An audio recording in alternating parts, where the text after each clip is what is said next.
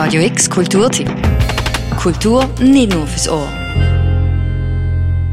Für die einen ist es ein jährlicher Anlass mit der Familie oder Freunden, für die anderen eine Nacht, die durch die Menschenmasse abschreckend wirkt. An der Museumsnacht öffnen Museen und Institutionen für eine Nacht ihre Türen. Vor 23 Jahren bei der ersten Durchführung haben rund 20.000 BesucherInnen die Museen besucht. Inzwischen sind es fünfmal so viel. Auch abgesehen von der Menschenmasse hat sich viel verändert, sagt Natalia Hauser, Leiterin vom Fachbereich Museen. Wenn man zurückblickt, 2001 äh, äh, sind die Bedürfnisse sicher ein bisschen andere gewesen. Man hat irgendwie so sich länger Zeit gelassen äh, für einen Besuch und heute ist es wahrscheinlich alles ein bisschen, ein bisschen schnelllebiger und, und, und sehr vieles ist auch auf Mitmachaktionen ausgerichtet, also dass das Publikum partizipieren kann in unterschiedlichen Möglichkeiten. Das ist sicherlich etwas, was in den letzten Jahren vermehrt aufgekommen ist im Programm.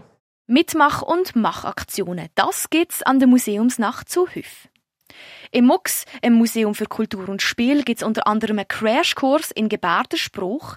In der Basler Papiermühle kannst du dein eigenes Papier schöpfen und im Kunstmuseum lernst du bei einem Speeddating neue Menschen kennen. Die Museumsnacht versucht auf die Wünsche der BesucherInnen einzugehen. Es ist zentral für die Museen, Kulturinstitutionen und die Museumsnacht. Auf die Vielfalt der Gesellschaft zu reagieren. Und das passiert in erster Linie über die Inhalte und über Programmpunkte. Also, dass man schaut, ja, was interessiert die Menschen, äh, in welche Richtung bewegen wir uns. Und, und das nehmen die Museen auf. Und das ist auch etwas sehr Erfolgreiches von der Museumsnacht. Den VeranstalterInnen ist es ein Anliegen, ein diverses und junges Publikum anzulocken denn fast die Hälfte der BesucherInnen sind unter 26, weiss Natalia Hauser. Das liegt vor allem daran, dass Tickets für unter 26-Jährige gratis sind. Damit möglichst alle Menschen die Nacht können besuchen können, gibt es für gehörlose Menschen ausgewählte Führungen in Gebärdenspruch. Zudem sind 90% der Museen und Institutionen Rollstuhl zugänglich. Auch für geflüchtete Menschen mit der Aufenthaltsbewilligung N, F, S oder B gibt es ein spezielles Angebot. Die Museumsnacht per se hat sich in den letzten Jahren zu einer äh, nachhaltigen Veranstaltung entwickelt. Also es gibt etwas zusammen ins Museum. Das ist ein Angebot, das man anbietet für Menschen mit Migrationshintergrund oder wo in prekären Lebenssituationen leben oder Menschen mit Fluchtmigration, wo gratis an die Museumsnacht kommen können. Also auch da ein Element, wo man äh, den Zugang ermöglicht für sehr viele Menschen. Ein Nachteil hat die Museumsnacht. Es ist bumsvoll.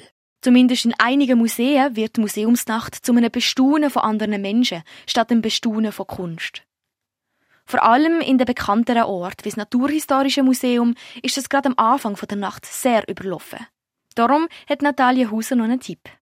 Ein Tipp ist sicherlich vielleicht am Anfang eher ein bisschen, äh, in dezentrale Museen zu gehen, also nicht im Zentrum von Basel, vielleicht nicht gerade äh, ins historische Museum oder ins naturhistorische Museum am Anfang von der Nacht zu gehen, sondern will vielleicht vom Rand sich langsam ins Zentrum vorschaffen.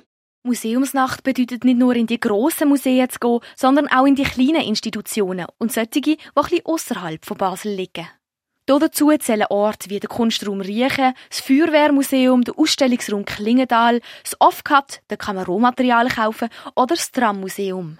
Die Museumsnacht läuft morgen am 19. Januar vom 6. bis am 2. Nacht in 41 Museen und Gastinstitutionen in ganz Basel. Wenn du denn noch nicht genug hast, dann kannst du mit deinem Ticket ab dem 2 im Elysia, im Singerclub oder im Sodhaus gratis weiter tanzen.